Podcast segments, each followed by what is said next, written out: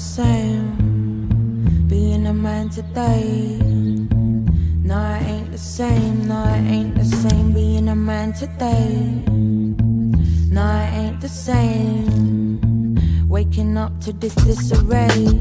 This uncertainness only seems to serve the misery. May a place on me, mother, take from me all of this bullshit. I do not need it. I believe in magic because I've seen it. Nothing you, the ego, you know already how it goes. I've got a strong man, strong girl from my head to my toe, back to my ego. These earthly habits, they got to get going. I let go of desires, but I, I truly let go of the fires that burn them and fuel them. It's so hard to be human with a battle in mind. I have lost all devotion over time. I'm on a path of remembrance, and I'm remembering fine. I've been nothing less mine, only borrowing time, my kind. Cutting to God, unworthy of his time. With all these doubts in my mind, trying to cast aside. Left to struggle in my right. No, it ain't the same. Being a man today. No, it ain't the same. No,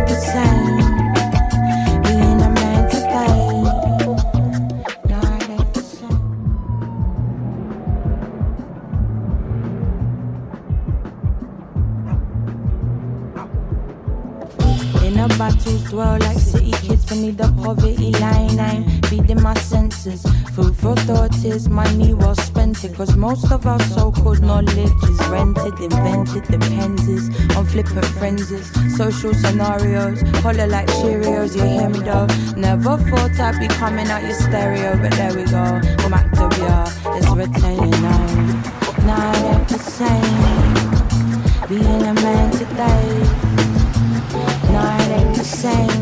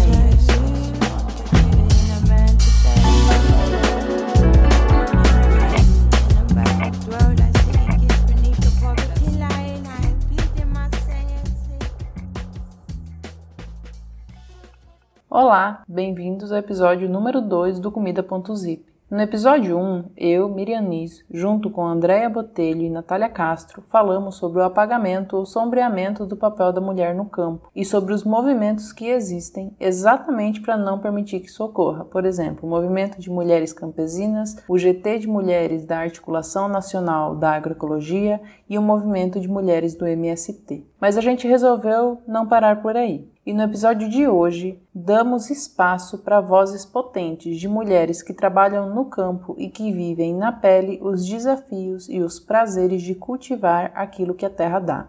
Mas antes de começar, alguns dados importantes. Segundo o relatório da Oxfam, terrenos da desigualdade, as mulheres são proporcionalmente mais frequentes do que os homens nos estabelecimentos rurais com áreas menores do que 5 hectares, ou seja, a pequena propriedade. E você sabia que maior parte da alimentação, seja você comprador de feira ou de rede de supermercado, vem do pequeno produtor ou seria da pequena produtora? Bom, agora que você sabe disso, escuta um pouco do áudio da dona Linda Mira, agricultora de força que, juntamente com o marido, seu divino, achou no cultivo e venda de orgânicos o seu sustento, a sua morada e a sua cura. Ah, a gente sabe que o áudio não tá dos melhores, mas a gente gravou na feira, no ambiente aberto e assim a gente não conseguiu a melhor qualidade. Mas a gente acha que o conteúdo tá lindo e a gente queria compartilhar com vocês. É, meu nome é Linda Mira, Aparecida Teodoro Ribeiro. Eu tenho 60 anos. Mas eu comecei na, no campo desde de criança, né? Que meu pai sempre teve lá no Paraná, né? A gente é lá do Paraná. E a gente foi criado na roça. Mas quando, completou, quando eu completei 16 anos, eu não queria mais ficar na roça, porque a gente quer a cidade, né? É jovem, quer conhecer o mundo. E aí eu vim, aí eu peguei e vim para São Paulo. E aí a gente ficou muito, eu fiquei muitos anos em São Paulo, mas daí eu vi que não era aquilo que eu queria. Voltei pro Paraná.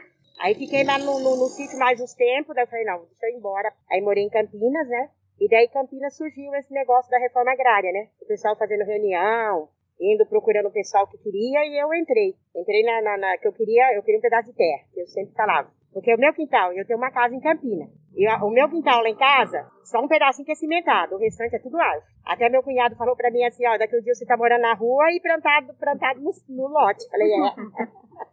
Então, sempre eu gostei. Aí, quando surgiu essa história de, de da reforma agrária, para sair atrás de terra, sem terra que fala, eu saí. Aí saímos, a gente foi para Bauru, né? Ficamos em Bauru nove meses. Aí não conseguimos lá a terra. Aí nós saímos de lá, foi para Tapuí. Na Olho d'Água também não conseguiu, não saiu a terra. A gente lá morou um ano e sete meses lá. Plantando, era terra, mas plantava, hein? E aí depois a gente saiu de lá, a gente foi pra Cachoeirinha, que é perto de, de Araraquara. Essa cachoeirinha até hoje não é ainda assentamento. E aí então a gente ficou lá, daí surgiu aqui, em São Carlos, né? O assentamento aqui, que é a Santa Helena, né? É, aí a gente pegou e veio pra cá. Chegou aqui, a gente foi assentado em 2005 aqui. E aí a gente tá aí, né? Queria a terra, conseguimos a terra, plantamos, vivemos dela, temos a, a, as criação, temos todas as coisas, gosta de plantar. Gente gosta mesmo de plantar, viu? Tem que gostar. Tem que né? gostar. Porque pra... se não gostar, você não consegue ficar. E a gente gosta, daí a gente gosta de plantar, aí a gente faz a feira. Agora estamos só com uma feira por causa da pandemia. Mas a gente já teve muitas mais feiras, três feiras por semana. E aí agora, e daí a gente tá com essa daí, mas daí a gente entrega as cestas, né? As pessoas pedem pelo WhatsApp e a gente faz as entregas para as pessoas.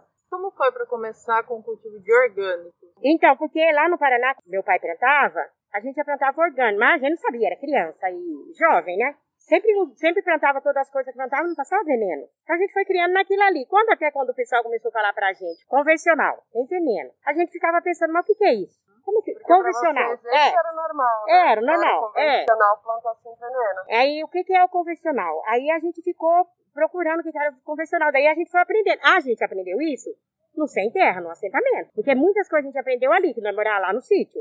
Mas essas coisas que tem, que tem comparação, a gente não sabia que era. Uhum. Então, daí a gente já era aquele costume do meu pai, né? Era na enxada, aquele tempo não tinha trator, era no cavalo, era riscando, no riscador, e ponhava no cavalo e riscava. Uhum. Riscava para plantar, riscava no meio da planta, depois que tava para moto chegar à terra. Era tudo com cavalo. Como que é a rotina de vocês no dia a dia na, da Mira? É corrida. Que hoje é a senhora e o seu divino. E o divino. Então é a correria, menina, porque nós temos que plantar, nós temos que colher, nós temos que vir para a cidade trazer. A gente entrega na Secretaria da Agricultura, quando é a época que não estava essa pandemia, a gente entregava na merenda escolar, entregava no PA, entregava na Conab. Então era correria, porque aí nós dois temos que colher. Muitas vezes eu fico lá cuidando e ele vem entregar. Outra vez vem nós dois mesmo entregar e fazer as outras coisas que tem a correria. chega em casa, é, é roça, é... hoje mesmo, ó, a hora que nós fomos embora daqui, nós tá com umas cinco bandejas para plantar. Então agora chegando, a gente já tem que arrumar essa terra e botar tudo na terra. É correria, mas é gostoso. É muito bom. Lindo o relato dela, né? Bom, agora vocês vão ouvir o relato da Fernanda Amado, que também viu na terra a cura. E hoje, através de jardins medicinais, dissemina o poder das plantas no nosso corpo. Meu nome é Fernanda Amado, eu tenho 32 anos e ancoro o projeto Fito Bem TV, no qual eu pesquiso plantas medicinais e a farmácia viva em várias vertentes populares e algumas vertentes técnicas da fitoterapia aplicada. Eu entrei nesse caminho em 2011, quando eu terminei minha graduação em gestão ambiental. E eu, na época, morava numa região de quadrilátero ferrífero. E não me encontrei nesses trabalhos, não queria me encaminhar para esses trabalhos dentro de mineradoras. Eu sempre é, tinha um processo é, ambiental, eu sempre fui muito conectada com a mata, com os plantios, com as plantas, com a horta da minha avó.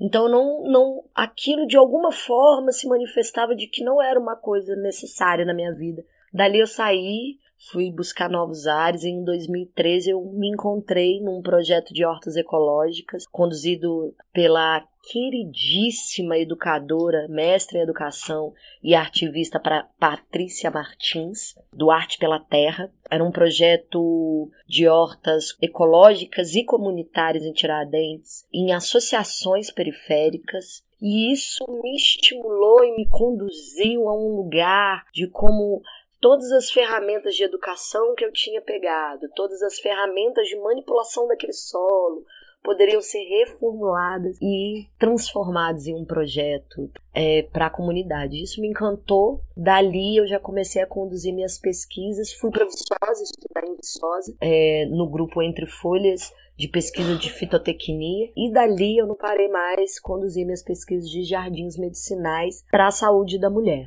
A minha roça é um pouco diferente da grande maioria. Eu trabalho principalmente com cultivo de plantas medicinais. Então, o tempo dessas plantas são diferentes de hortas que priorizam às vezes alimento ou agroflorestas, né? Porque eu entendo que nesse planejamento não é, não termina na colheita. Esse planejamento também deve haver perante as medicinas, porque o meu trabalho é plantar, colher, secar e manipular e distribuir. Eu, quanto uma mulher periférica e campesina, né, eu, eu sou de uma cidade grande e vim para a roça, né? Eu vejo muitos processos violentos de fala, uma exclusão da mulher, é, já submetendo ela a não tem força, ou não tem jeito, ou ela é sensível demais para pegar num facão. Eu vejo. Isso vai minando é, a nossa autoconfiança. Vejo ainda muitas problemáticas é, sobre ferramentas, quase, quase não é explicado as ferramentas para as mulheres, né? Os jeitos certos é, de amolar, de mexer numa ferramenta um pouco mais pesada, como uma maquita. Enfim, ainda vejo uma grande problemática é, em manipulação de ferramentas, violência, que é a violência campesina contra a mulher existe e ainda é muito ativa, por mais que seja silenciosa no Brasil né, porque é muito pouco questionado a violência doméstica. E a grande problemática que me cabe é o espaço no mercado de trabalho. Hoje a gente ainda vê muito poucas mulheres conduzindo PDCs, cursos e aulas é, na área de educação ambiental e de plantio. A gente sempre é levado para uma área de educação infantil, infanto-juvenil e nunca poucas. Ainda bem, pela deusa, temos algumas que já estão conseguindo entrar nesse mercado de trabalho. Mas o mercado realmente ainda é muito sexista. E para encerrar, eu deixo vocês com a Andréia Botelho, coprodutora do Comida.zi, permacultora, educadora e mulher de campo, que a partir da sua vivência na reforma agrária nos dá um relato emocionante, que dá um quentinho no coração, um nó na garganta e um molhadinho nos olhos. Na terra do cacau eu aprendi se tu se perder na mata, tu vira a tua camiseta ao contrário, porque os caminhos vão se abrir. A vozinha da mata sempre protege aqueles que gostam dos animais e principalmente das plantas. Mas preste atenção, isso não significa que tu pode dar bobeira e ir de pijama para a roça, porque aí esse tipo de bestagem a vozinha da mata não costuma ajudar não. Na terra onde quem tem mais pode mais, ter terra para plantar é um privilégio. Eu fui atravessada, alguns anos atrás, por relações e histórias que me fizeram afirmar que aprender somente sobre a Terra é superficial demais. Eu deixei minha zona de conforto, deixei a cidade, sendo mulher, para conviver pessoas que tiram seu sustento da terra e viver a luta da reforma agrária. Nem em mil cursos eu ia aprender metade do que eu aprendi convivendo com essas pessoas. Para além de compreender que, como uma mulher que dividia a casa com um homem, eu era considerada casada e por isso eu não podia acompanhar o trabalho na roça, eu também aprendi a força da mulher na roça. E é importante manter a sensibilidade para ser atravessada por todas as histórias. Como uma vez que eu escutei a história de um homem que capturou a água. Ele afirmava, enquanto dividia um café comigo, que toda noite a água dorme por uns segundos e que ele, sabendo disso, foi lá, esperou ela dormir e capturou um pouquinho para colocar num poço para ele conseguir regar a sua roça que não tinha água. Ele dizia, entre um trago e outro, que a água que brotava no poço não era um milagre. Eram as outras águas que choravam tentando resgatar a água que tinha sido capturada. Além da sensibilidade, também foi importante manter a força. Não aquela física que também acompanhava um mutirão de batida de enxada, mas aquela que compreende que às vezes se faz necessário quebrar alguns padrões. Eu dirigi uma Kombi numa estrada de terra por 40 minutos toda manhã para levar as crianças para a escola. Isso era sinônimo de força.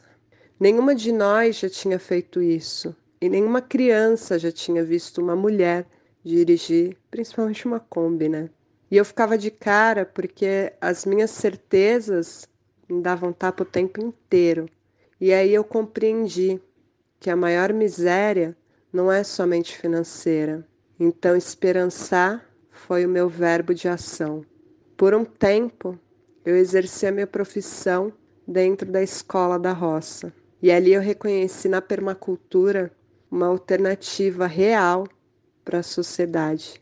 Eu escutei diversas vezes a frase: ninguém se importa. Será mesmo? Gerclésio, ele era um cara que tinha uma lojinha no centro da cidade de Santa Luísa e um dia ele gritou lá de dentro: Eu estava te esperando. Guardei uma semente de feijão de corda para você plantar e ver crescer. Uns dias atrás eu tinha comentado com ele que eu nunca tinha visto um pé de feijão de corda. Ele me esperou por mais de uma semana para me entregar as sementes do feijão de corda. Crescer. Crescer é entender que na luta, essa utopia de expandir o acesso à terra, tem crianças que enquanto elas me mostravam como que usavam facão, elas também se divertiam com meus pintinhos, que eram chamados de Betânia e Belchior. Ai, ai, não sei vocês, mas essa fala mexeu comigo. Esse foi o segundo episódio do Comida.zip. Para conhecer mais o trabalho da Fernanda Amado, é só seguir o Instagram, FitoBemTV. Para ler mais relatos emocionantes da Andrea e ver fotos maravilhosas dessas vivências, segue lá o arroba projeto Matricaria. E para ver uma foto linda da Dona Linda Mira e do seu divino orgulhosos na frente da sua barraca de feira, siga as nossas redes arroba Instituto Cidadão SC. É sem acento, tá, gente? Espero que vocês estejam saciados, pelo menos por enquanto. Até mais. Olá, tudo bem? Meu nome é Flávia Salles e eu sou produtora do projeto Humana, Mulheres Artistas de Niterói apresentam.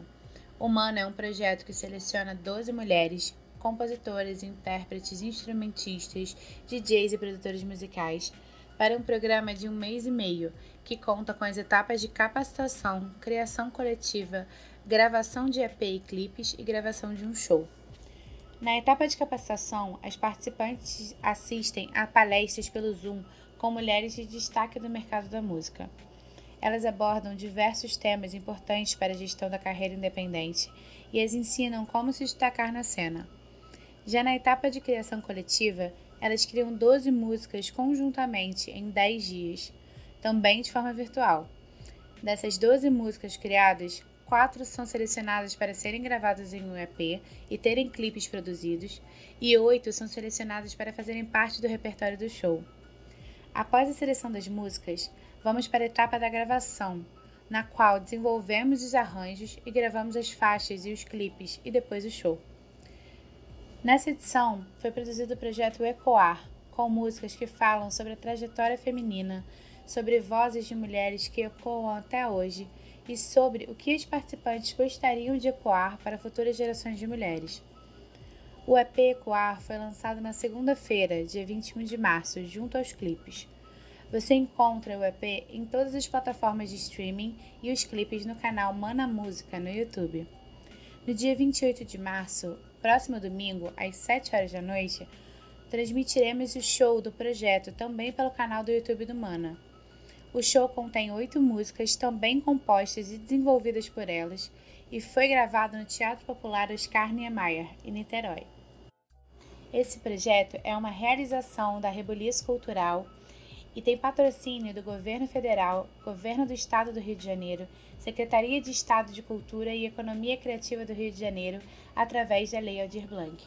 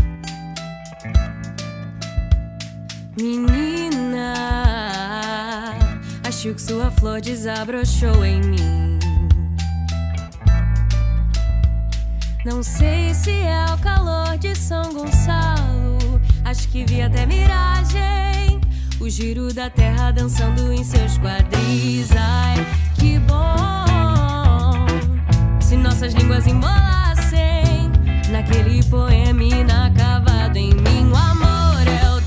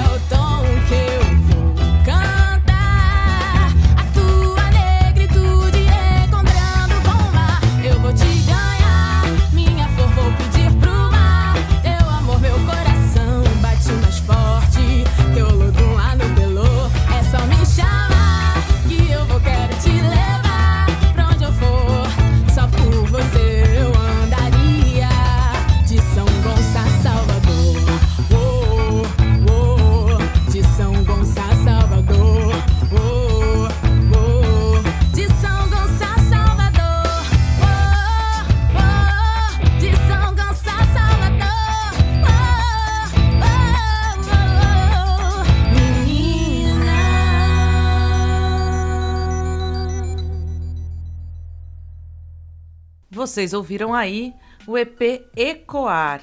O EP Ecoar, que é uma iniciativa aí do Mana, é, reúne Aika, Aline Peixoto, Bruna Matos, Carol Mariano, Carolina Buissa, Shelly, ela, Fernan ela Fernandes, Evelyn Borges, Júlia Tavares, Júlia Werneck, Karen v Venkovski e Mar Marici em composições autorais. Juntas, elas exercitam o empoderamento feminino, somam trajetórias e origens diversas e se aproximam de diferentes gêneros e fases da carreira. São, esse é um trabalho embrionário e a gente ouviu aí quatro canções desse EP que são Prezada Mulher, A Missanga Balança, Um Pacto e De São Gonça a Salvador. Muito bacana, gratidão aí por terem entrado em contato. E se você conhece alguma cantora, uma compositora, uma mulher que precisa divulgar o seu trabalho, é, conte sobre a Hora do Sabá, porque aqui a nossa, uma, da, uma das nossas missões é sim divulgar a arte e o fazer das arteiras e fazedoras. É, espero que vocês estejam gostando mesmo desse programa. E agora a gente vai puxar o quadro Femenageada da Semana. Reserve seu direito de pensar, pois até pensar errado é melhor do que não pensar.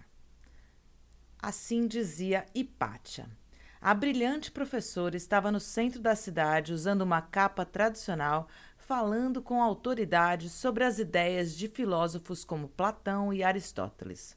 Os alunos se amontoavam em volta, ansiosos para absorver o conhecimento dessa ilustre oradora.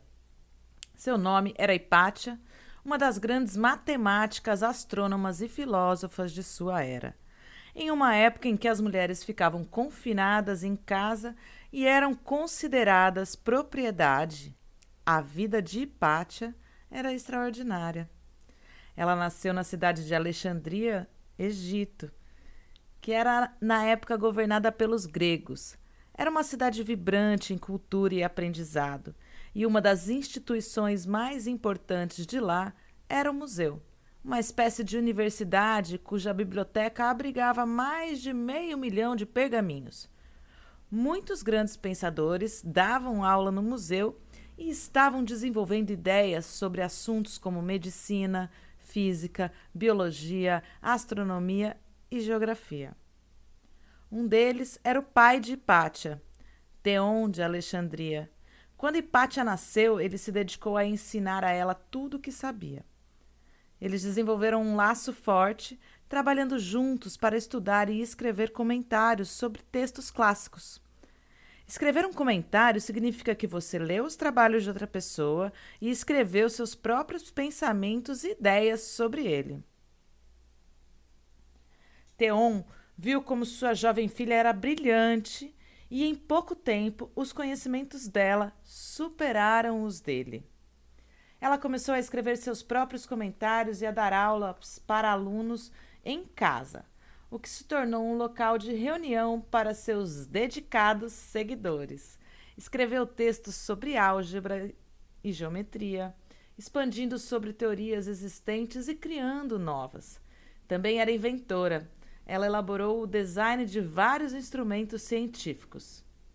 Quando Hipátia começou a dar palestras públicas sobre filosofia, a fama dessa mulher incrível se espalhou.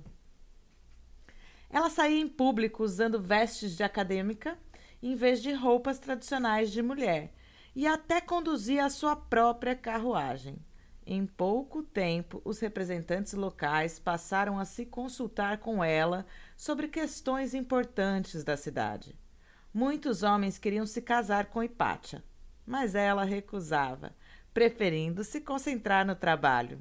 Suas aulas e discursos eram incrivelmente populares, mas não com todo mundo. A tensão na região aumentava enquanto grupos diferentes lutavam pelo poder. Algumas das pessoas poderosas começaram a não gostar de matemáticos. Diziam que eram enganadores ou até feiticeiros. O museu e sua biblioteca acabaram sendo destruídos em 415 depois de Cristo a brilhante Hipátia, a primeira matemática e cientista mulher conhecida, foi morta por uma multidão furiosa que se sentia ameaçada pelas suas ideias científicas avançadas. Embora sua vida tenha sido curta, suas ideias e invenções viveram por séculos, influenciando grandes pensadores como Isaac Newton e René Descartes. Hipátia viveu entre 350 e 370, ela nasceu entre 350 e 370 e dá-se a data de morte dela 8 de março de 415 no Egito depois de Cristo.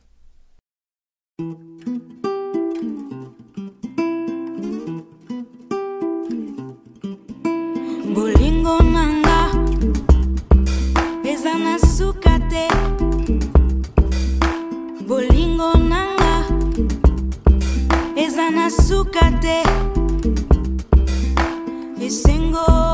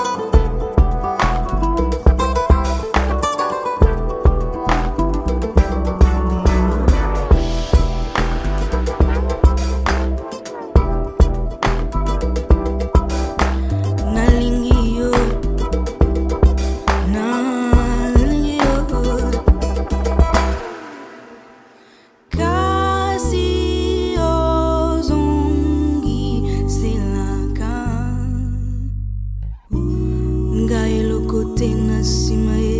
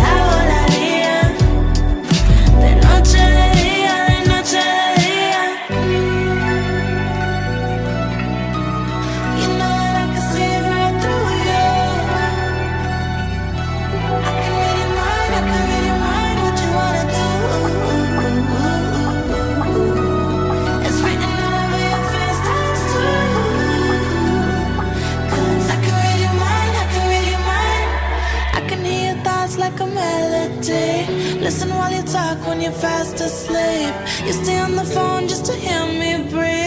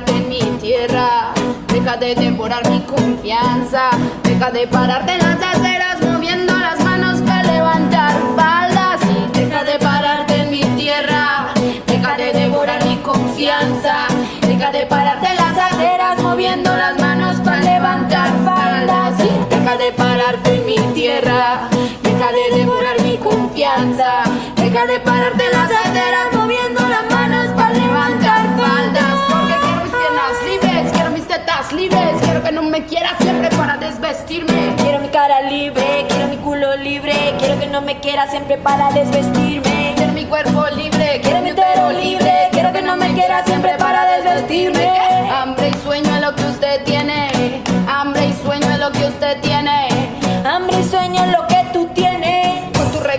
con tus cuatro babies. ¡Eh! Uh.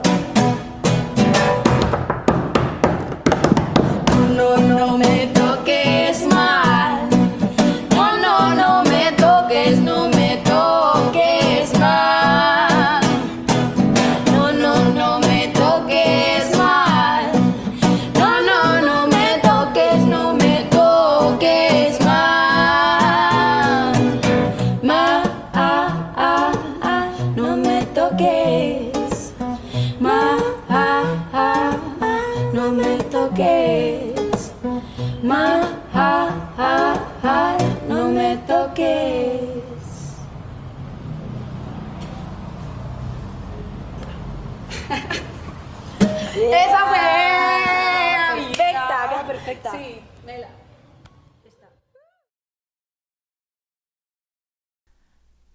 Ouvimos aí La Muchacha e a Outra com No Me Toques Mal, Katia Ukis com Telepatia e Colinga com Ninguia Nangai.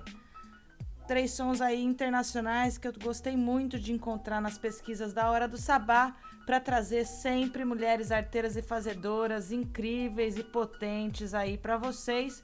Espero que vocês estejam gostando desse programa. Nós estamos chegando ao final. Nós vamos ouvir agora parte da arte e eu volto para me despedir de vocês dessa semana incrível.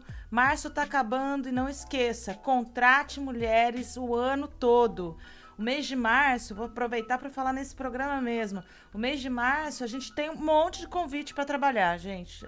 Monte, monte. Tem mulher que não consegue dar conta da quantidade de, de convites que é feito, que são feitos nesse período do mês de março pela celebração da mulher.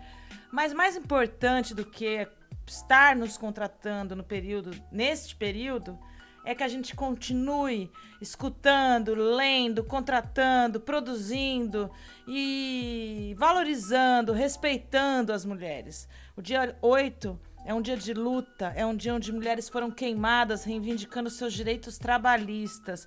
Lembrando que naquela época vivia-se um pós-guerra, onde as mulheres, sim, assumidamente, eram responsáveis pela economia do, do, do país, na Inglaterra, no caso.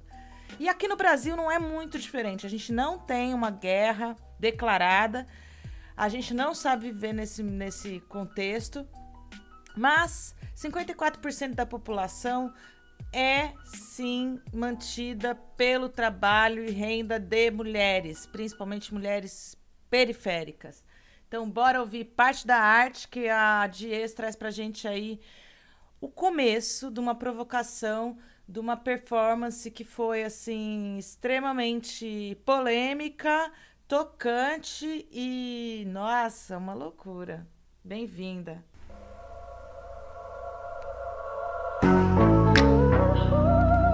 Parte da arte. Parte da arte.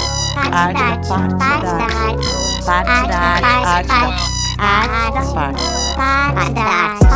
Arte da parte. Parte da arte. Parte da arte. Conteúdo produzido por Letícia Dias.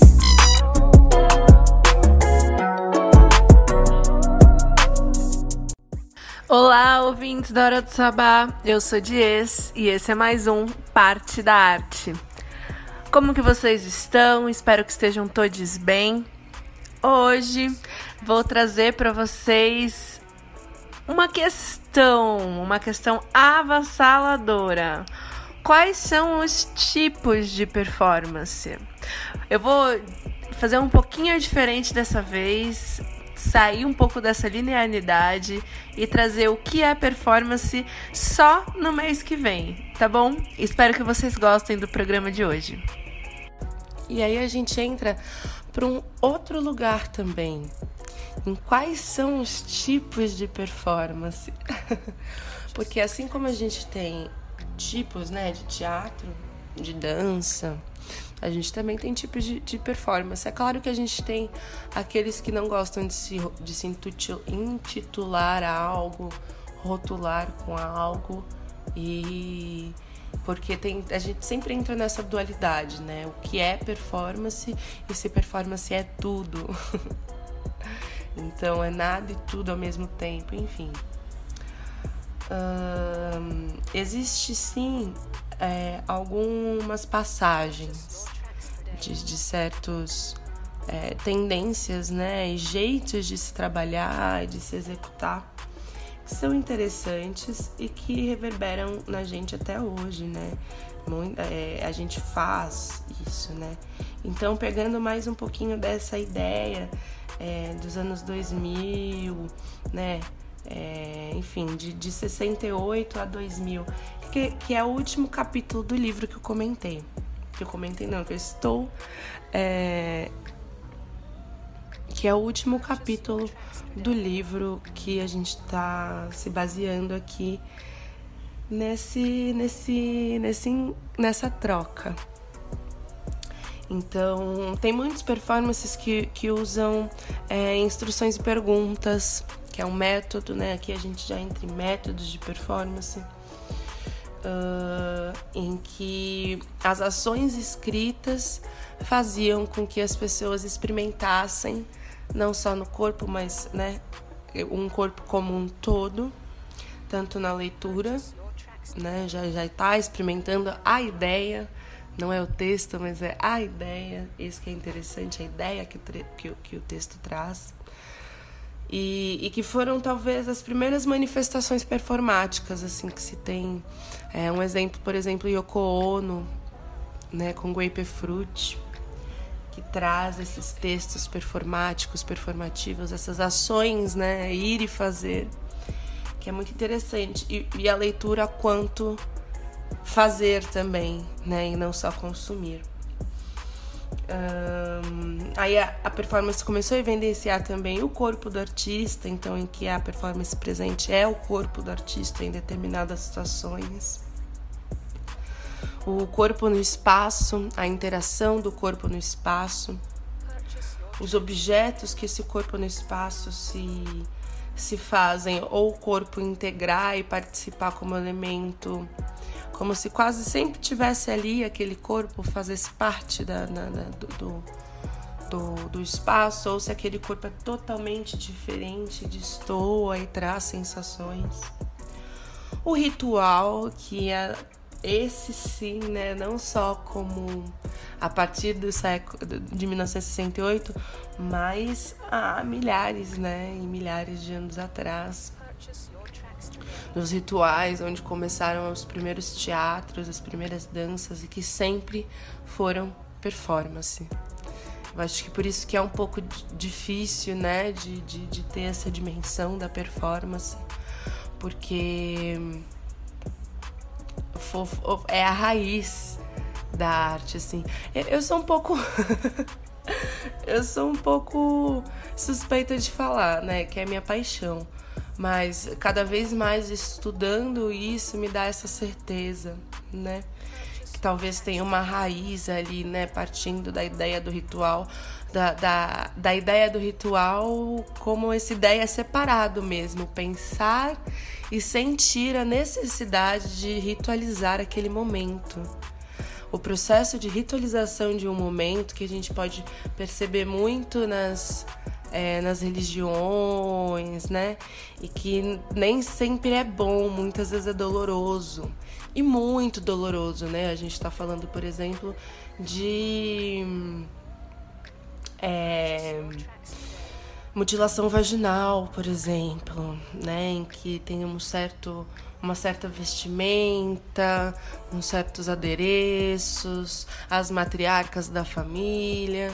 Então isso é um processo doloroso e uma ritualização, né? E ao mesmo tempo, é, ritualizações de momentos bons, como os equinócitos da terra, né? As passagens é, da natureza, né? Em que todos se reuniam, nas lendas, né? Gregas, enfim, dos deuses. É, o deus Dionísio, o deus do vinho, o deus da arte em que em suas comemorações começaram a ter um certo, um, uma certa repetição de ações. Então, toda vez que teriam essa comemoração de Dionísio, acontecia essa mesma coisa, essa mesma coisa, até que começaram, não, então se a gente vai realmente fazer isso, vamos estruturar. E começou a sair o que dizem, né, entre aspas, as primeiras peças de teatro. Porém, também sempre foi performance. Não é não? Vocês não concordam comigo? e, e que é muito interessante agora, voltando aos, a, a 1960, a 2000, em que os performers tra trazem é, essas imagens de dor também, de sangue, de animal, de, é, de sacrifício, junto com o corpo humano, muitas vezes o corpo nu, muitas vezes é, o próprio corpo sendo esse esse lugar de tempo, né, em que a dor age em cima e o tempo é a partir do corpo, né, tão intensificado pela dor, ou pelo medo, ou por essas sensações é, dolorosas, né, em que, ou, ou talvez mais primitivas, em que a gente não passa hoje em dia, né, em que hoje em dia é totalmente totalmente não pode sofrer. E acredita-se, né, tanto no ritual, nas performances ritualísticas, que a dor com ritualizada, né? A dor ritualizada, ou seja, quando você sabe o que vai fazer, quando você tem a intenção de fazer e tem a fé também do que vai acontecer, ou simplesmente acredita, né, que algo se transforma no corpo, porque assim, se transforma é um processo de purificação do corpo. E isso é muito interessante. Então, passar por processos dolorosos a partir de um ritual purifica, né? Você sente aquela dor de uma forma purificadora, não sei, acho que isso ainda estou testando para tentar descobrir junto. acho que a gente também não tem como ler, ler, ler e não não entender no corpo, né? E, e, aí, citando uma pessoa que sempre né, trabalhou com esse processo ritualístico, que vem é, das artes plásticas, que é Marina Abramovic, é, que, que fez né, uma performance que acredito que seja um pouco mais popular na internet, que é Ritmo Zero, em que ela fica nua, é, nua não, ela fica vestida dentro de uma sala com algumas pessoas, em número entre 30 e 60 pessoas, eu não me recordo, com uma mesa com 70 objetos, dentre eles desde rosas, flores, plumas, a facas, martelos, pregos, espinhos e uma, um revólver é, com, com uma bala, né, como roleta russa solta na mesa em que se a pessoa pegasse, enfim. E ela fez todas as pessoas assinarem um contrato que teriam que ficar em, durante seis horas é, dentro dessa, dessa sala. E do museu, né? Isso foi no museu. E se você ficou aí curioso, fique atente que na última semana do mês que vem trarei o restante aí desse conteúdo maravilhoso. Um beijo e até mais.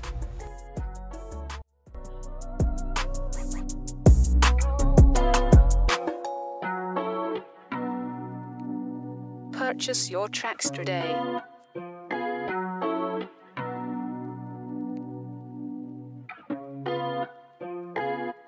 Pois é, chegamos à reta final aí, dois minutinhos para acabar, dois minutos e meio para acabar a hora do sabá. Esse programa que é um espaço de expressão e visibilidade da mulher arteira e fazedora, apresentado por mim, Sara Mascarenhas, e feito por muitos mais mulheres. Então agradeço hoje Julie Vasconcelos, Flora Miguel, Natasha Moraes, Letícia Dias e todas as mulheres que, Fabiane Pereira, que mandaram sonoras, que, que participaram de alguma maneira aqui. Se você tem algo para divulgar, hora do sabá, arroba, arroba gmail.com ou manda um direct lá no Instagram, arroba hora do sabá. Pode também curtir o nosso programa no Spotify. Lembrando que tem exibição ao longo de, da semana toda. Então a gente começa na segunda-feira, às seis da tarde, na Rádio Eixo. Terça-feira, às onze da noite, na Rádio Baixada Santista. Quarta-feira é dia de quarta-feiras na radiograviola.com e a gente está lá às três da tarde, ao lado de Deusas. Sexta-feira, às nove e meia da noite, a gente está na Rádio Pagu, em São Carlos. E sabadão, na FM, em São Paulo, Rádio Brasil Atual. Gratidão a todos e um beijo. Partiu!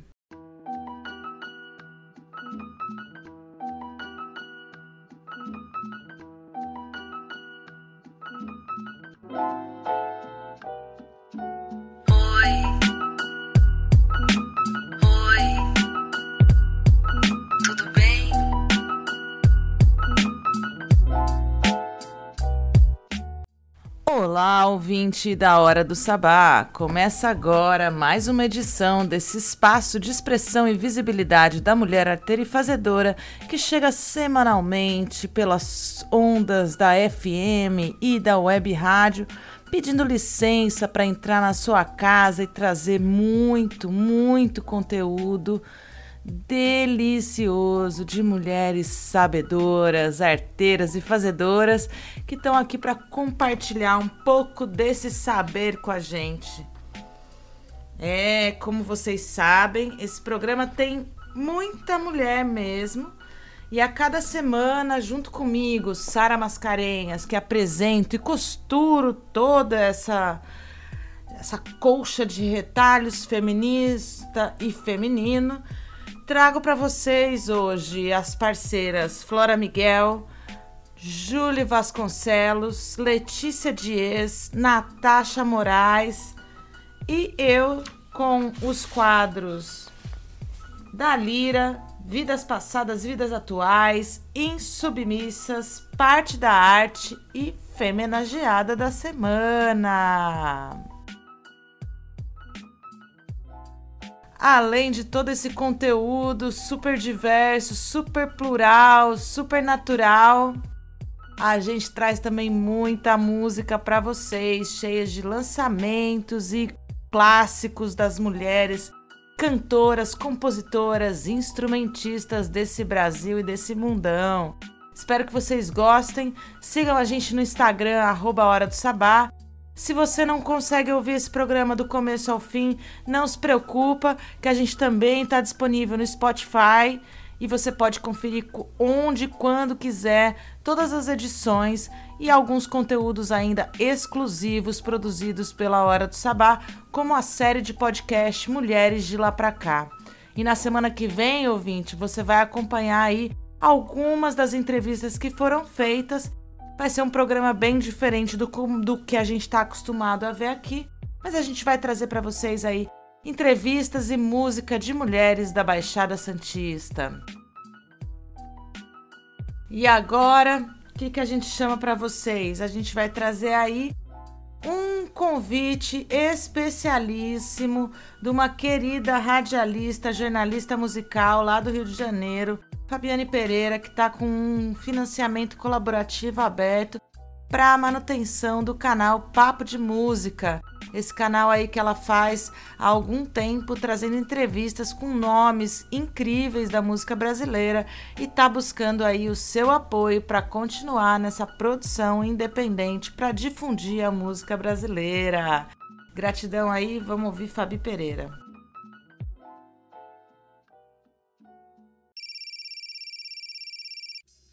Ouvintes da Hora do Sabá, que alegria falar com vocês. Muito prazer, eu sou Fabiane Pereira, eu sou jornalista, eu sou radialista e eu tô aqui para falar um pouquinho sobre o meu projeto independente chamado Papo de Música. O Papo de Música é um canal no YouTube que toda semana coloca no ar uma entrevista inédita e exclusiva com um artista ligado à música. Já são mais de 150 entrevistas ao longo de dois anos de existência do canal. Só que num ano tão difícil, onde a crise afetou todo o ecossistema da música, é claro que um projeto de jornalismo independente também está passando por maus momentos, né?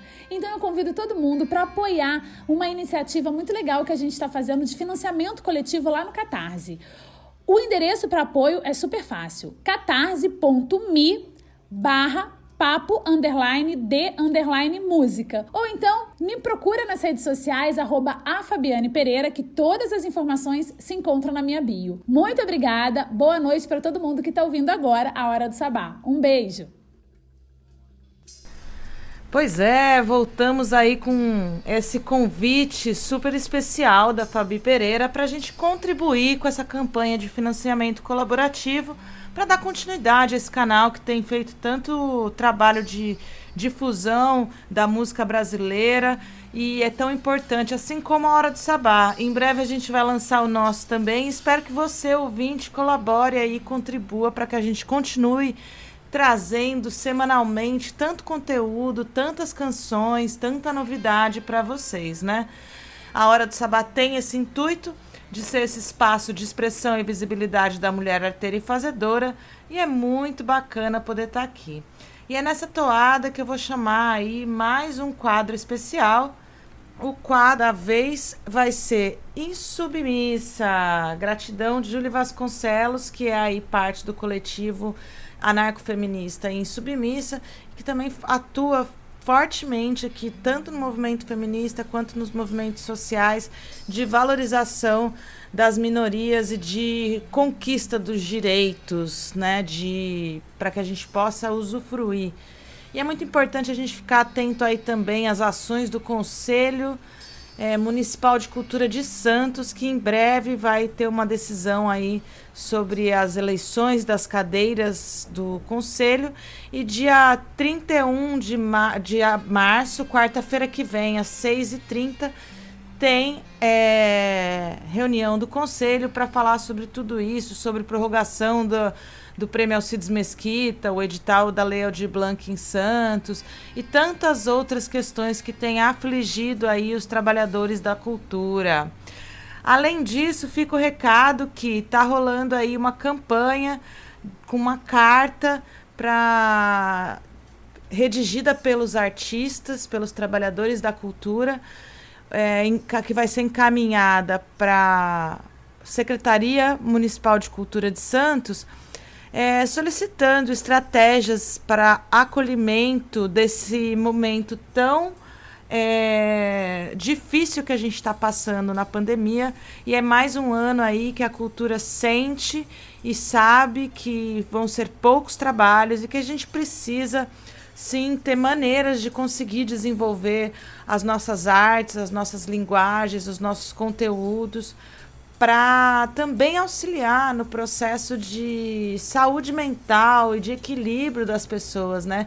A gente, apesar da arte ter tido muito pouca, é muito pouco respaldo do governo nesse momento, nesse um ano de pandemia, a gente sabe também que a arte foi o que conseguiu fazer com que as pessoas mantivessem a saúde mental em suas casas, né?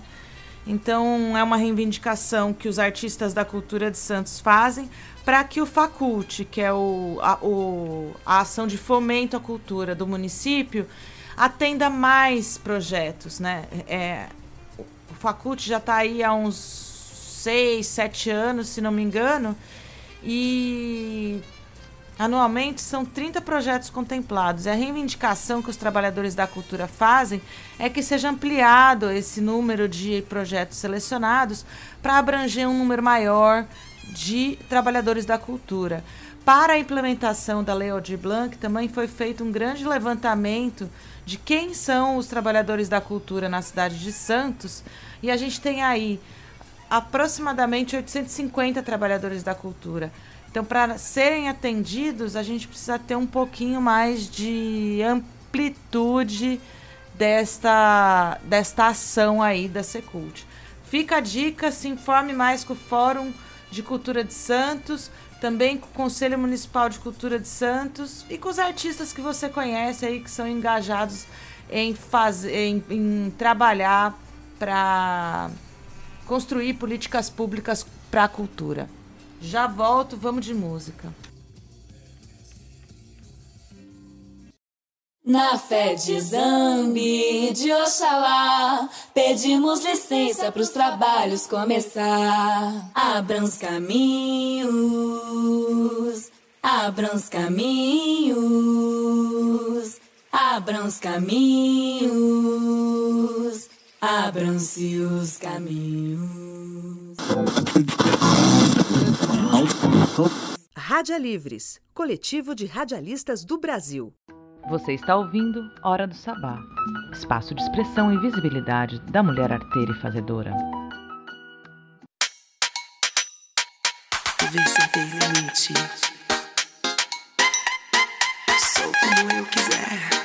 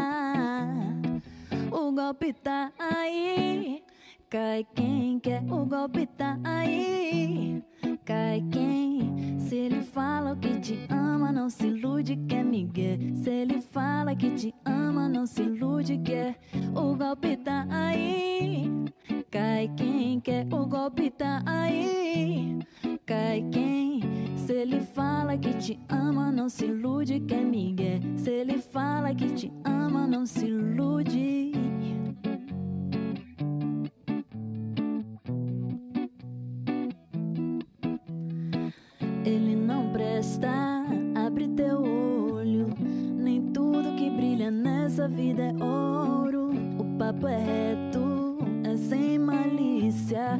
Quando a esmola é muito santo, desconfia.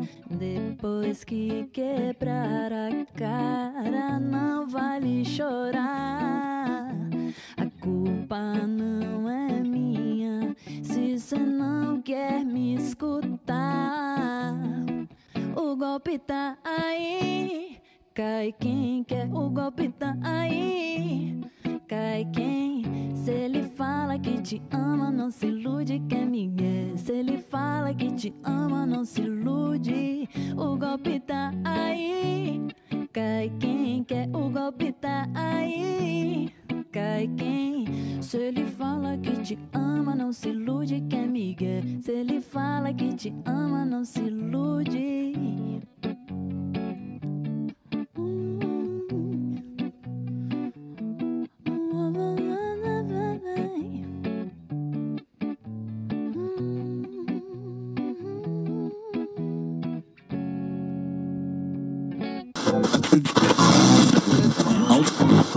Rádia Livres, coletivo de radialistas do Brasil.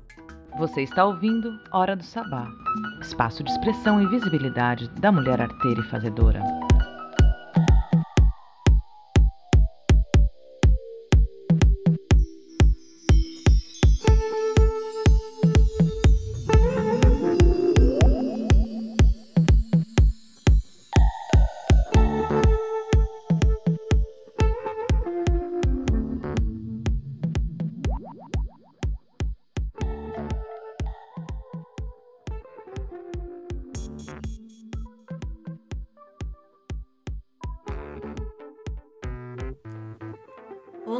Queridas ouvintes, caros ouvintes. Meu nome é Júlio Vasconcelos e trago a coluna Insubmissas na Hora do Sabá. Sou coordenadora do CRES, seccional de Santos, membra do Núcleo de Estudos Libertários Carlo Degueri, que fundou e coordena a Biblioteca Carlo Degueri na cidade de Guarujá, em São Paulo, bem como integrante do CAF, Coletivo Anarcofeminista Insubmissas trago hoje um assunto de extrema importância que há muito tempo é debatido: a violência doméstica, pandemia no atual cenário e anarcofeminismo. Quando pensamos em feminismo, de modo geral, associamos logo a luta contra a violência doméstica e sexual. Isso não é por acaso. Machismo é uma cultura de violência e exclusão estrutural em nossa sociedade. Em 2015, o governo brasileiro, através do IPEA, divulgou um estudo em que aponta que a cada sete minutos uma mulher é vítima de violência doméstica no Brasil. Essa pesquisa mostra ainda que 90% dos entrevistados acreditam que os homens que agridem mulheres devem ser punidos de alguma forma. 75% desses, desses entrevistados discordam que a violência é parte da natureza dos homens. Entretanto, 58% acreditam que se as mulheres soubessem se comportar, haveriam menos casos de violação. Pior ainda, 65% concordam que as mulheres que usam roupas que mostram demais os seus corpos merecem ser abusadas ou atacadas. E ainda, 65% creem que as vítimas de violência não deixam seus parceiros porque gostam de apanhar. É absurdo. Esse quadro, por incrível que pareça, piorou durante a pandemia de Covid-19. De acordo com o site oficial da Agência Brasil, apenas em São Paulo os casos de violência contra a mulher aumentou 44,9% durante a pandemia. E a quantidade de feminicídio aumentou absurdamente, em 46,2%. Isso pois, além do isolamento social, as mulheres são expostas a diversas outras fragilidades, como desemprego, dependência emocional e econômica, bem como a falta de acesso a serviços de saúde e redes de apoio. Em vários espaços, de diversas formas, a violência destrói vidas. A violência doméstica, no trabalho, nas ruas, nas escolas, nos hospitais, nos transportes coletivos, quer sejam violências físicas, sexuais, psicológicas ou simbólicas. O Estado, o patriarcado, a religião e o capitalismo estão intimamente envolvidos na opressão e na repressão dos nossos corpos e vidas. E infelizmente, a cruel realidade é que esses dados apenas se aproximam do imenso mar de sangue em que mergulhamos, mas nos ajudam a mensurar e pensar em processos de urgentes transformações sociais e culturais. Isso se faz necessário para ontem. Precisamos pensar no enfrentamento cotidiano, fora da bolha institucional. Até porque milhares milhares de mulheres com medidas protetivas e boletins de ocorrência já padeceram no Brasil. Nossa luta enquanto anarquistas está por fora do Estado também, para muito além, para muito além do meio institucional. Precisamos pensar e construir de forma coletiva redes de apoio, de proteção, que incentivam e cultivam a autodefesa. Sempre. A autodefesa é a maior arma que nós temos enquanto mulheres. A rede de apoio é a maior arma que nós temos para nos proteger de fato. O Estado não está do nosso lado, e sim ao lado da igreja e do capitalismo. Não se enganem. Eles nos querem caladas, nos querem mortas, Precisamos lutar por nós mesmas. Não que todas as ações e políticas públicas de enfrentamento à violência não sejam necessários, mas vejamos, são meios paliativos. São meios paliativos, pois o que temos hoje é o Estado no comando, é o Estado no poder, o Estado a serviço do capitalismo, o Estado que é um Estado racista, fascista e que a todo momento e a cada dia mais se prova que é um estado de extermínio de extermínio a vidas negras, LGBTs e a vida das mulheres. Portanto, precisamos pensar em outras alternativas para além do Estado. As políticas públicas de enfrentamento à violência contra a mulher, assim como a Lei Maria da Penha e tantas outras, são de extrema importância e não devemos desvalorizá-las de forma nenhuma. Mas precisamos pensar para além delas, para formas autogestionárias de proteção, formas de proteção coletivas através de redes de apoio. Lutamos por uma causa muito maior, uma causa de libertação social, uma causa de libertação da cultura de estupro, da cultura machista de extermínio às mulheres. Eles nos querem mortas. Eles querem nos enterrar, mas esquecem que nós somos sementes. Crescemos, desbravamos e vamos sobreviver. Bom, esta é uma reflexão que eu deixo para hoje, para que a partir de agora a gente possa pensar em meios mais livres, mais autônomos, de formas de proteção, sem tanto julgamento, para que possamos apoiar umas às outras de fato, para que possamos estar protegidas nos nossos meios. Esse debate é um debate que vem sido levantado, vem sendo levantado há muito tempo e não se esgota. Não se esgota, pois o machismo é uma cultura estrutural, de violência estrutural, né, através do patriarcado.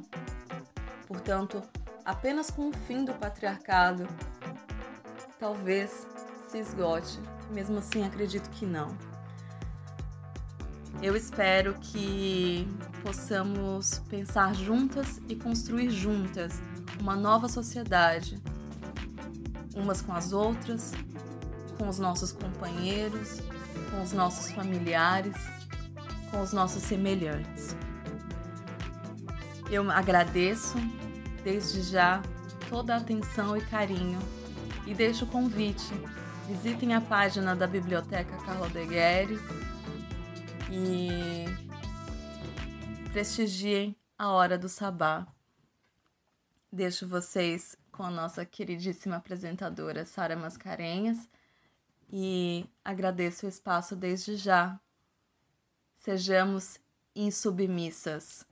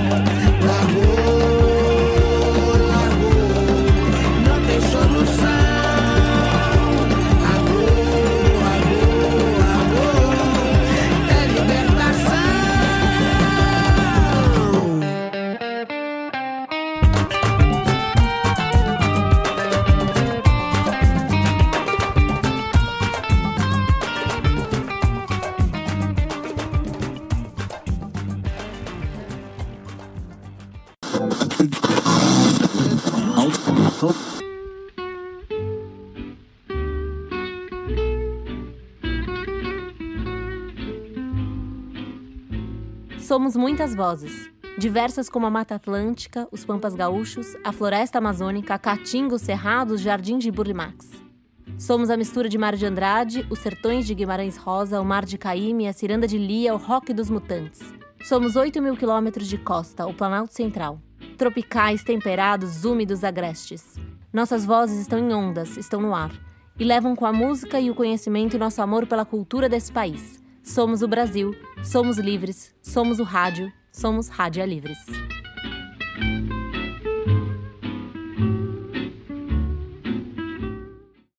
Insubmissas é um quadro que vem mensalmente aí nos brindar com um pouquinho do pensamento anarco-feminista através da voz de Júlia Vasconcelos, que é participante do coletivo Insubmissa de Anarcofeminismo e faz muitas outras coisas. Ah, espero que vocês tenham gostado desse conteúdo e como vocês podem perceber, é só dar uma pesquisada, é só dar uma se informar um pouquinho sobre o movimento feminista e perceber o quão preocupadas estamos com as nossas vidas nesse momento pandêmico, quando a gente é, precisa e quando pode ficar em casa, a gente sofre muito mais com a violência doméstica. As mulheres casadas periféricas, que são as as mantenedoras dos lares, das 50% dos lares brasileiros, são as mulheres que mais sofrem com esse tipo de situação. E apanham mesmo. Então, é muito importante. A, a Milena trouxe essa questão, a, a, o quadro Observatório chega também, e agora a gente ouve, pela perspectiva do anarcofeminismo, também essa preocupação. Na última quinta-feira, 25 de março, houve o lançamento do Levante Feminista, uma iniciativa aí que já re reúne milhares de mulheres contra o feminicídio, reivindicando direito e segurança para as mulheres, né? Reivindicando que essas leis sejam cumpridas e que a gente consiga viver. A gente só quer viver. Nem tente nos matar. Essa é a nossa hashtag. Nem tente me matar e nem tente nos matar. Levante feminista, procura aí nas redes sociais que você vai encontrar. Foi incrível foi incrível o lançamento do movimento no dia 25 do 3, emocionante demais. Muitas mulheres, uma live muito bonita. E o hino do movimento chama O Corpo é Meu, cantado por Fabiana Cosa e escrito por Cris Pereira. Eu vou trazer esse daqui para vocês. acendeu.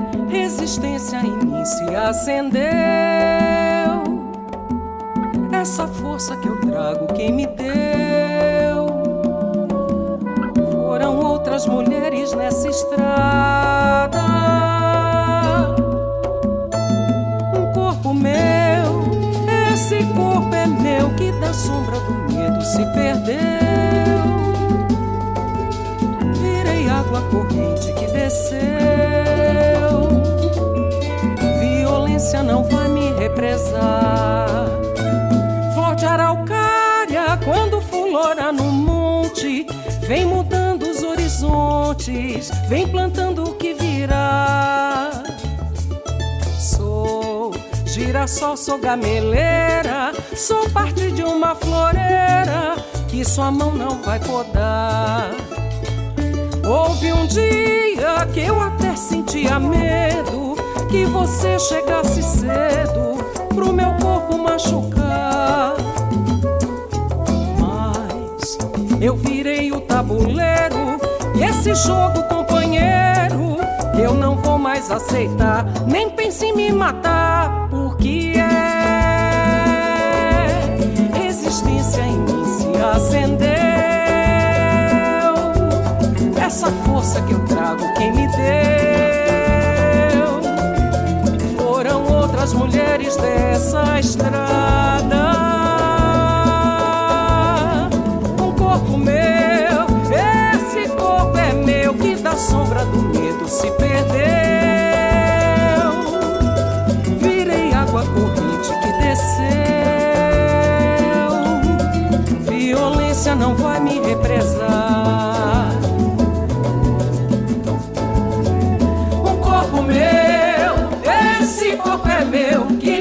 Sombra do medo se perdeu. Virei água corrente que desceu. Violência não vai me represar.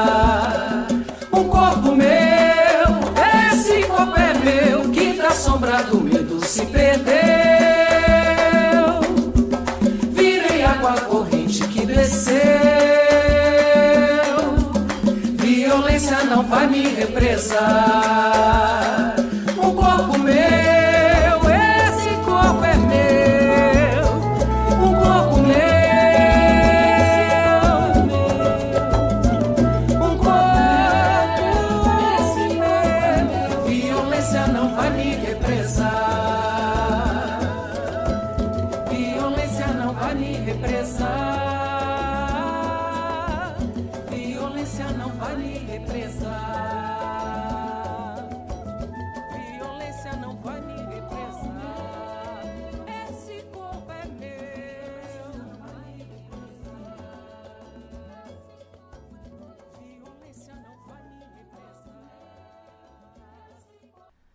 Gostaram desse samba?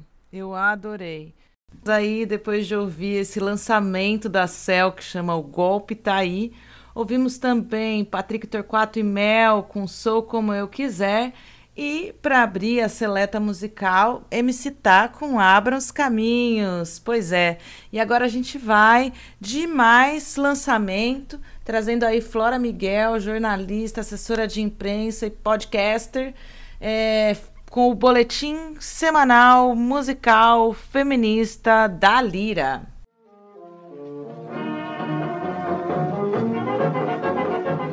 Da Lira, o seu boletim musical semanal feminista produzido por Flora Miguel. Vou abrir eu quero passar. Peço licença pra poder desabafar.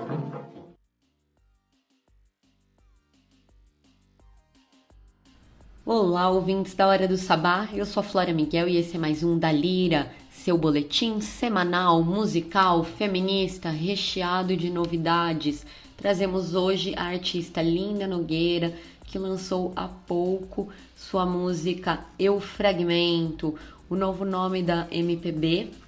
Traz essa faixa nova que apresenta uma percepção do seu eu e do seu entorno, com participação de Maggie Caroline.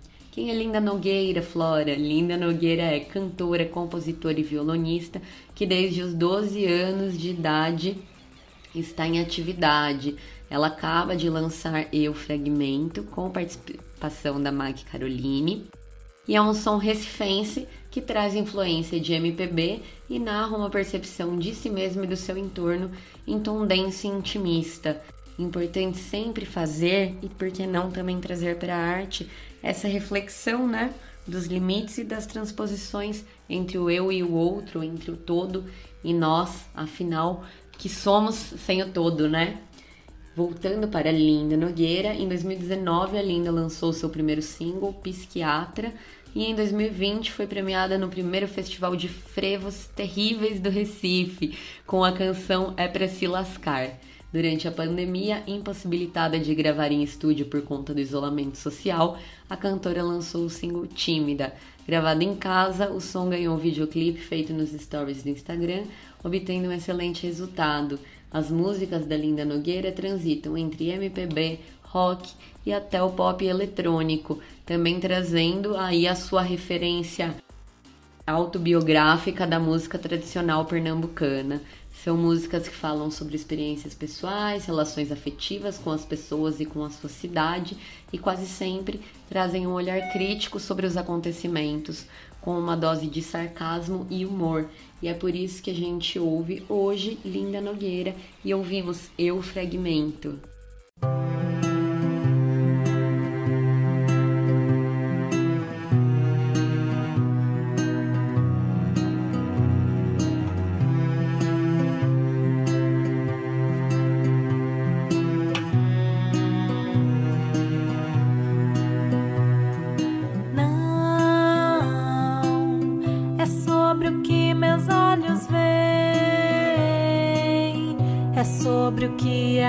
paisagem. É sobre o que há de paisagem. Não, é sobre o que minhas mãos alcançam. É sobre o que sobra de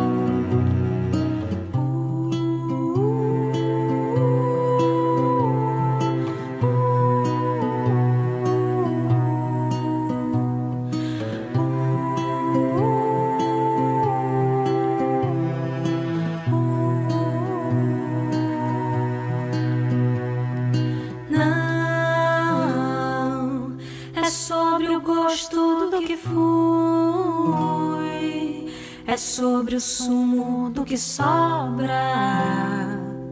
É sobre o sumo do que sobra. Eu, um. Você está ouvindo Hora do Sabá, espaço de expressão e visibilidade da mulher arteira e fazedora.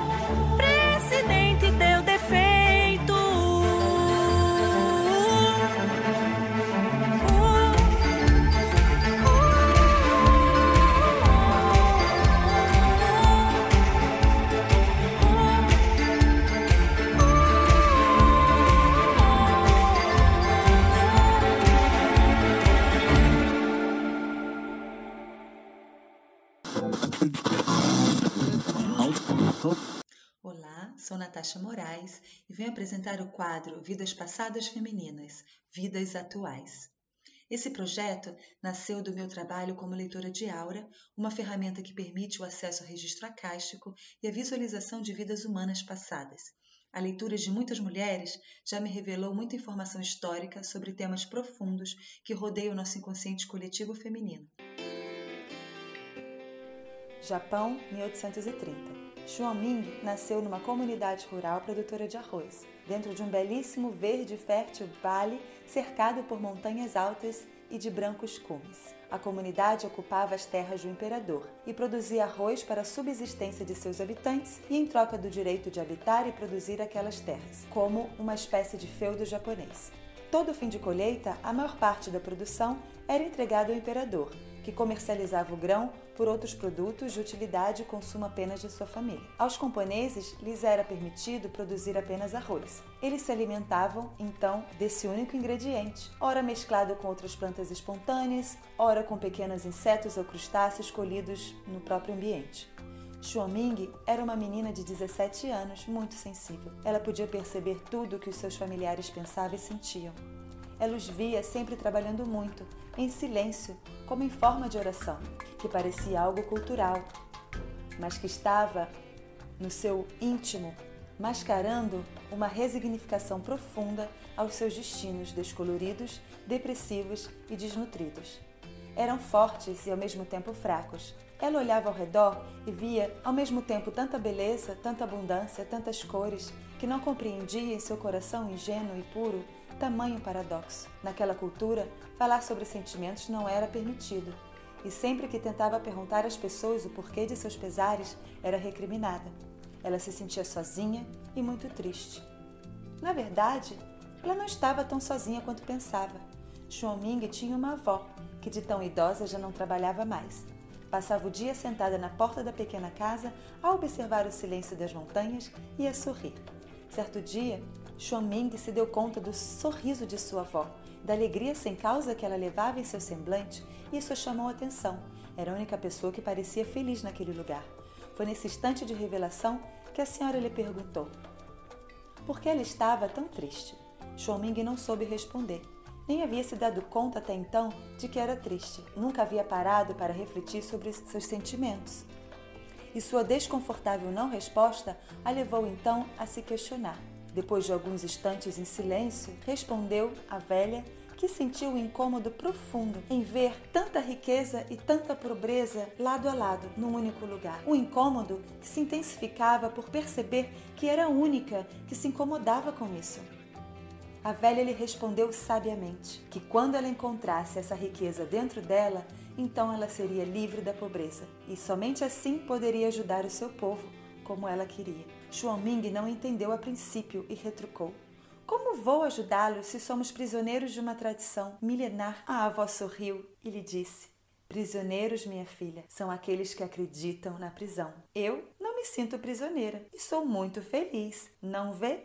E em breve chegou o dia da colheita. Xuanming viu partir seus pais e seus irmãos e alguns outros homens chefes de família para entregar a produção ao imperador. Sentiu um aperto em seu coração. Sabia que deveria ir. Ela queria conhecer o palácio e ver outra realidade e entender o início de toda essa história que a incomodava. Mas seu pai, obviamente, não lhe permitiu. Mas as palavras de sua avó ficaram muito latentes dentro dela. Ela queria se sentir livre e algo lhe dizia que deveria ser livre para seguir seu coração. Ela decide então desobedecer à autoridade suprema de seu pai e ir ao palácio, escondida, caminhando. Levou mais de um dia de marcha até chegar finalmente. A primeira pessoa que a vista, depois dos guardas que anteparam, é um jovem de sua idade, muito bonito, sentado ao fundo de uma enorme sala. Era o filho do imperador, que estava acamado doente do qual havia tomado seu posto enquanto ele se recuperava. Xuaming se encantou por ele, e o jovem também sentiu algo por ela.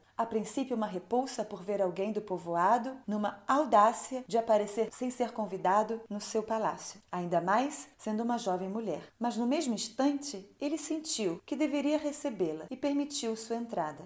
Xuanming disse-lhe que não sabia por que estava lá, mas que sabia que deveria dizer-lhe o que se passava em suas terras. Disse-lhe que aquelas terras eram muito férteis e que poderia produzir muito mais alimentos e riqueza, tanto para seu imperador quanto para seu povo, para que esse fosse mais saudável e feliz. Para a surpresa da menina e do próprio jovem, ele concordou com ela. Havia tanta verdade em suas palavras que ele pôde perceber em seu coração. Ele estava representando o poder de seu pai e precisou tomar uma decisão por si mesmo. Deu à menina um saco de semente e disse a ela que sim, poderiam ser muito mais abundantes, que ela deveria compartilhar as sementes e diversificar a produção nas suas terras. Mandou então distribuir as sementes para o seu povo produzir mais alimento.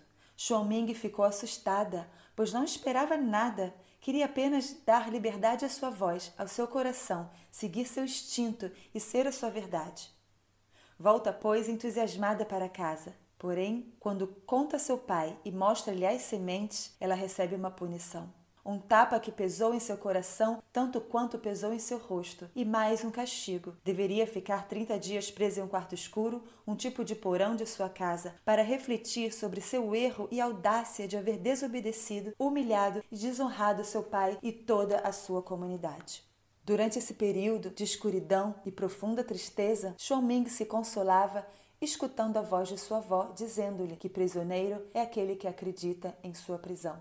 Em um momento de insight, ela compreende que não pode mudar a realidade de seus parentes, nem as suas escolhas. A dor da rejeição, da injustiça e da limitação de consciência se misturava com uma imensa compaixão. Quando termina o castigo, o pai a pergunta qual era a sua conclusão, esperando que ela o pedisse perdão. Xuanming responde que é livre e foge. Caminha sem rumo em direção à montanha mais alta e mais bonita. Ela segue a beleza, a liberdade, o caminho da abundância que ela conhecia e que era a única e verdadeira disponível até então, a própria natureza, sua própria natureza. Ela assume todos os riscos de vida por sua liberdade. Uma jovem internamente forte, mas fisicamente frágil, se entrega ao silêncio, à meditação e à liberdade última que ela finalmente encontra quando seu corpo se desfaz e é incorporado pela bela montanha.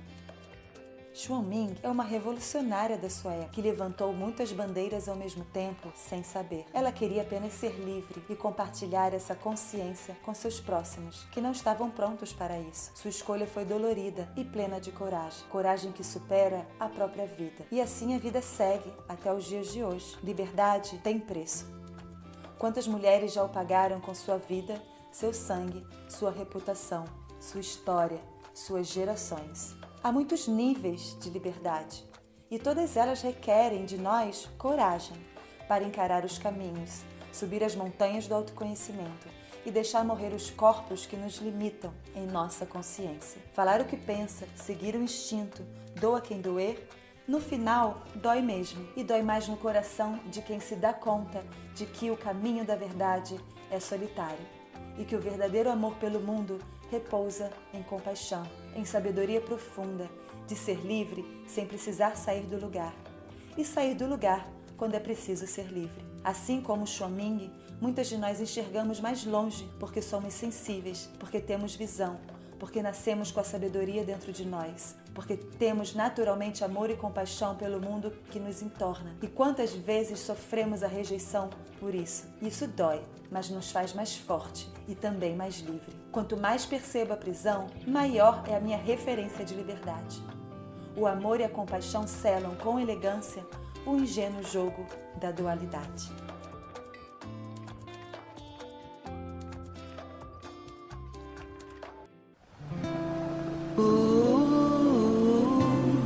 Ai, ai, ai. Uh, ai,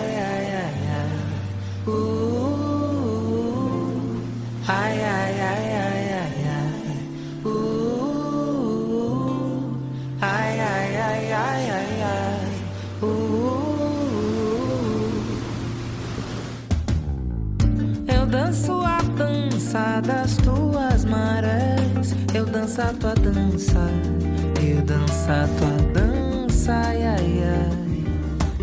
Você maremoto, é você maré mansa, você poça d'água, ai ai ai. Minha cara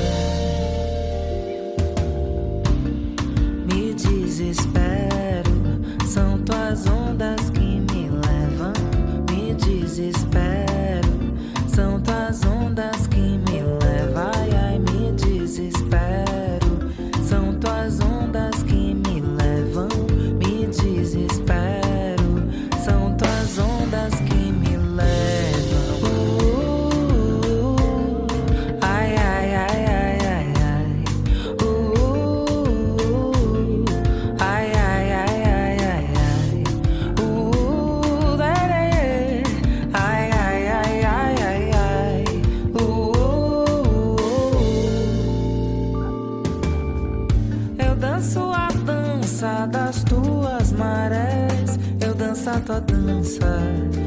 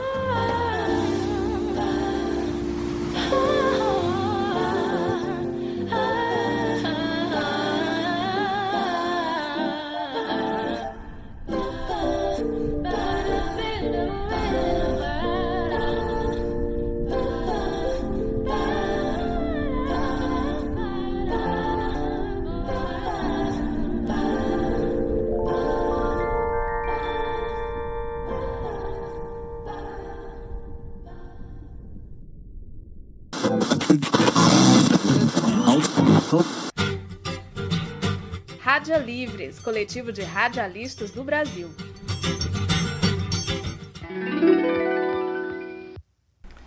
É, voltamos. Que história linda. Essa história me fez pensar bastante sobre a liberdade, sobre como a gente se sente enclausurado nas nossas próprias vidas e como a gente se aprisiona em, em padrões e crenças e, e moldes que vão nos sendo dados ao longo da vida, né?